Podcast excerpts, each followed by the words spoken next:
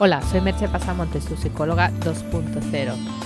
Ya sabes que puedes entrar en mi blog merchepasamontes.com y encontrar allí información sobre mis servicios profesionales de psicoterapia y coaching online, mis cursos online y los servicios para empresas.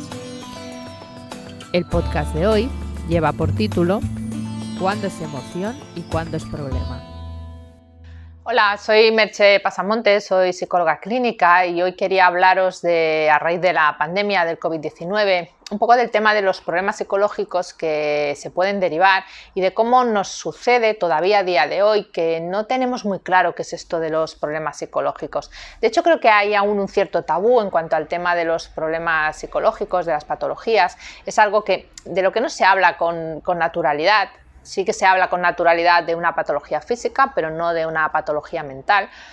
Y además me parece también que hay mucha confusión, que muchas veces confundimos problemas cotidianos, emociones cotidianas que nos pueden resultar desagradables, con problemas que ya requieren de una intervención terapéutica, de un tratamiento. Entonces me gustaría como eh, que daros unos poquitos ejemplos para que entendáis dónde están esas diferencias y dónde una cosa es, bueno, una cosa normal, natural del ser humano que podemos resolver por nosotros mismos y dónde ya sería necesario o muy conveniente pedir ayuda.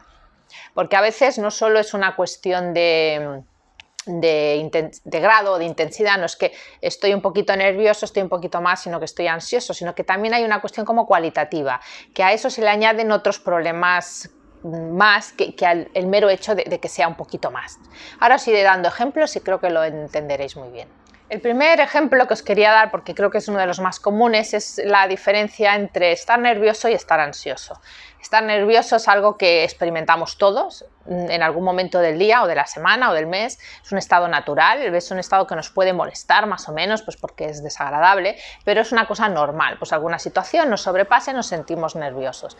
Pero estar ansioso no solo es estar nervioso. Cuando uno está ansioso sí que está nervioso, pero también le pasan otras cosas. La ansiedad es algo más complejo que puede eh, meterse como en todas las áreas de tu vida, que puede ser como un ruido de fondo que te acompaña todo el tiempo y que además te puede causar otros trastornos, ¿no? Puedes tener problemas, aparte de, de, ansiedad en sí misma, puedes tener también problemas físicos, encontrarte mal, sentirte cansado, no poder dormir, tener dolor de estómago, dolor de espalda, sentirte cargado. O sea que la ansiedad tiene muchos más aspectos que no el solo hecho de estar nervioso. Entonces, cuando ya estás en este otro punto es cuando sería conveniente que solicitaras ayuda. Lo mismo sucede con el tema de estar triste o estar deprimido.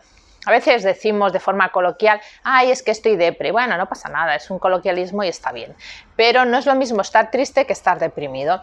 Cuando uno está triste, eso es un sentimiento natural y puede ser más o menos desagradable según cómo sea el carácter de cada persona, pero es algo natural ante una noticia pues, que te disgusta o que, te desagrada de algún modo, te puedes sentir triste, te, te, apena, no pasa, no pasa absolutamente nada y tampoco tienes por qué luchar contra estar triste, ¿no? Pues si has recibido una mala noticia, pues estás triste y no sucede nada. El problema es estar deprimido. Estar deprimido no solo es estar triste, cuando una persona está deprimida en la mayoría de los casos también está triste, pero es una tristeza muy aguda, es una tristeza que conlleva casi siempre llanto, un llanto abundante, llámale un llanto incontenible. Hay veces que las personas deprimidas pueden estar llorando prácticamente todo el día y no pueden parar de hacerlo. Tiene además otros temas porque es como a veces la persona se siente que no vale nada o que, no tiene esperanza, que, el futuro no va a mejorar su situación, puede tener trastornos del sueño, de la alimentación. O sea, no solo es estar triste, por lo tanto, es bueno diferenciarlo y saber dónde está el límite en el que ya conviene mm, buscar ayuda terapéutica.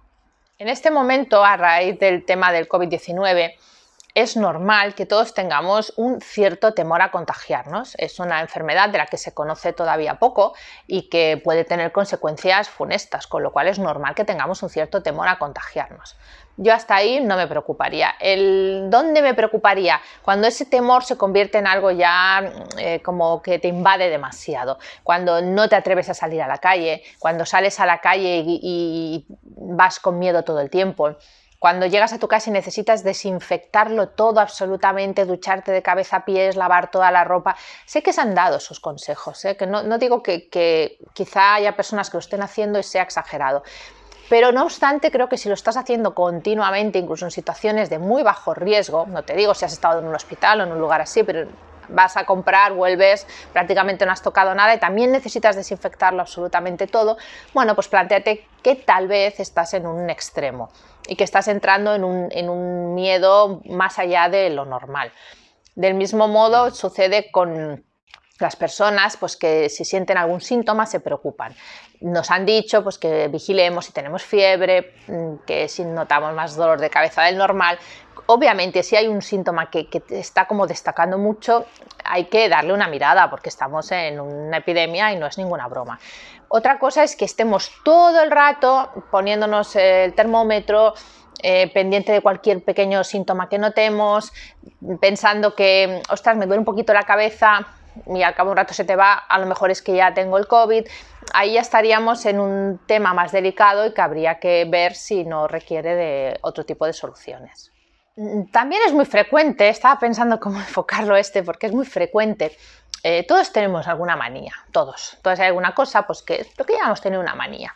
Pero es muy frecuente que las personas que ya no es que tengan una manía, sino que tienen un trastorno obsesivo, también le llamen manías a esas cosas que forman parte del trastorno obsesivo. Pongo algún ejemplo sencillito.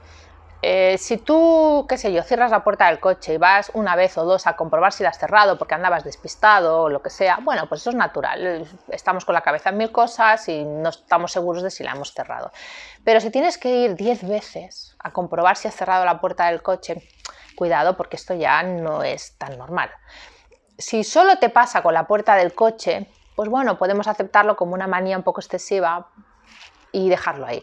Pero si te pasa con la puerta del coche, la puerta de la casa, tienes que levantarte cada noche dos o tres veces a comprobar si has cerrado las luces, a comprobar si has cerrado el gas o la ventana, en fin, que ya son una serie de cosas, ya estás haciendo rituales de comprobación y eso ya no son manías, eso ya es un problema. Es frecuente que las personas que tienen este tipo de problemas eh, convivan con otras que se hayan acostumbrado a que hagan eso y ya les parezca como no, es que es así. Bueno, deberíamos tratar de no simplificar tanto. Puede pasar lo mismo con la limpieza. Una cosa es, eh, bueno, ahora mismo tenemos que lavarnos las manos muchas veces al día por el tema del COVID, pero muchas veces al día no son 25 veces al día, no sé que trabajes en un hospital o estés en una zona de riesgo. Entonces, si necesitas lavarte las manos cada 10 minutos porque crees que, que te has contaminado, aunque ni siquiera hayas salido de tu casa y no tengas ninguna persona que tenga la enfermedad, estamos otra vez en ese límite en el que hay que ver si no necesitas ayuda. También es eh, natural en el ser humano tener miedos. Todos tenemos miedos, el miedo es un mecanismo de defensa del cerebro y es completamente natural tener miedo. Y que incluso haya cosas que digas, bueno, pues yo qué sé, me dan miedo las alturas, no me siento cómodo, cuando me subo a un lugar alto, pues mira, no estoy a gusto y prefiero no hacerlo. Ok, no pasa nada. Pero la diferencia entre el miedo y la fobia a veces es sutil porque una fobia también es un miedo, pero es que la fobia es incapacitante. O sea, una cosa es que me dé miedo, qué sé yo, escalar el Everest, y tampoco es que tenga obligación de escalar el Everest o tirarme en paracaídas, pues si no me quiero tirar, no me tiro. Y otra cosa es que ese miedo me impida, y yo he tenido pacientes así, o sea que no estoy exagerando, ¿eh? subirme a un octavo. Subirme a un octavo no quiero decir subirme por la pared a un octavo, sino coger el ascensor y estar en un piso octavo, porque ya considero que estoy muy alto.